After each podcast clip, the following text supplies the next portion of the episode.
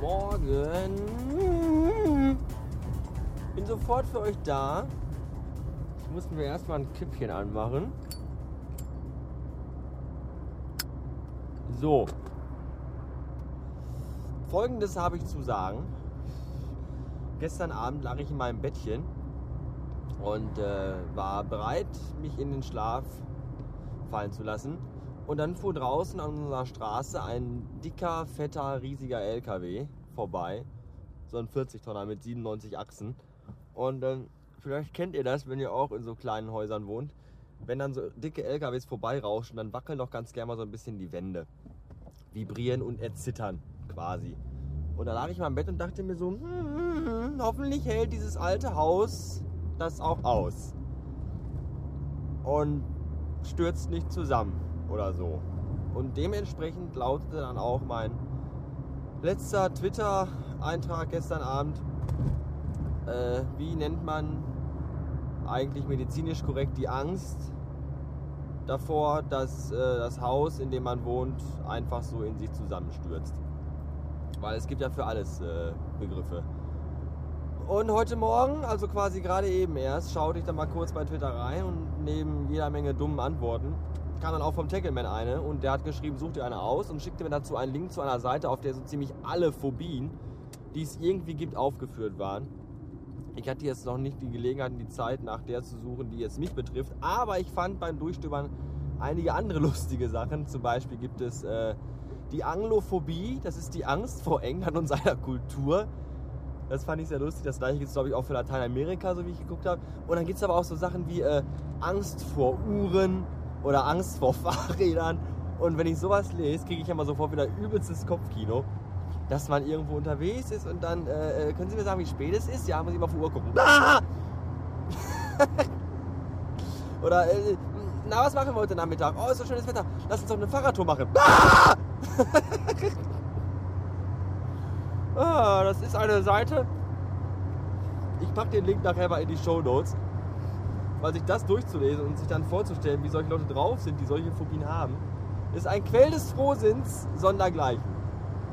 Nun ja. Äh, wir haben jetzt, ich weiß gar nicht, halb fünf oder so. Ich bin halt auf dem Weg zur Arbeit. Heute Nachmittag habe ich frei, das ist schön. Und heute Abend, wenn alles klappt, fahre ich vielleicht beim Superschatz nach Bochum weil heute ist nämlich Bochum Total und da finden diverse äh, verlustigende Anstalten, äh, Veranstaltungen statt. Und äh, mal gucken, wie das so wird. Vielleicht melde ich mich dann nochmal von da, vielleicht auch noch vorher von woanders. Vielleicht aber auch gar nicht mehr. Das wird dann äh, die Zeit sein. Gute Politik kann funktionieren. Bestes Beispiel dafür folgt jetzt. Ähm, an der Schnellstraße. Nee, anders. Ich fange nochmal von vorne an. Nee. Gute Politik kann funktionieren. Denn kaum ist. Ach, Scheiße. Es ist zu warm. Nee. Gute Politik kann funktionieren. Hier ein Beispiel. Kaum ist Renate Künast. Nee, auch nicht. Anders. Nee. Nee.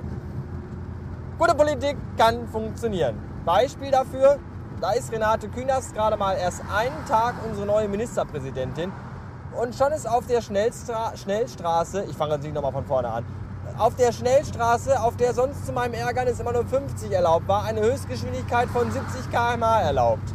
Das heißt, dass ich auf der Schnellstraße jetzt immer statt 80 120 fahren kann. So, mehr wollte ich gar nicht sagen. Danke Hannelore. Habe ich gerade Renate Künast gesagt? Das ist total verkehrt. Verdammte Pisse. Ich fange nochmal. Äh, gute Politik kann funktionieren. Bestes Beispiel dafür. Da ist Hannelore Kraft, heißt die Olle nämlich. Gerade mal einen Tag unsere neue Ministerpräsidentin von Nordrhein-Westfalen. Und schon ist auf der Landstraße, auf der sonst meinem Ärgernis immer nur 50 km/h erlaubt war, eine neue Höchstgeschwindigkeit von 70 km/h erlaubt. Das heißt, ich kann da jetzt statt 80 mal 120 fahren. So, vielen Dank, Hannelore. Und jetzt mache ich besser aus, bevor das hier noch schlimmer wird. So, mittlerweile haben wir halb eins nachts. Und ich komme gerade zu Hause an. Und zwar war ich nämlich in Bochum mit meinem Superschatz Und was ich da gemacht habe und was da für Aufnahmen entstanden sind, das könnt ihr euch morgen anhören. Beziehungsweise in der nächsten Episode, weil das kommt heute nicht mehr mit rein. Ich glaube, sonst wird das alles ein bisschen zu lang. Und ich glaube, ich packe lieber rückwärts hier ein. Aus Gründen. Nee, weil dann kann ich nämlich jetzt noch eine schnell das von heute zusammenschnippeln und das aus Bochum kommt dann morgen in die Sonderspecial, keine Ahnung was Folge. Ich wünsche eine Nacht. Bis dann. Tschüssen.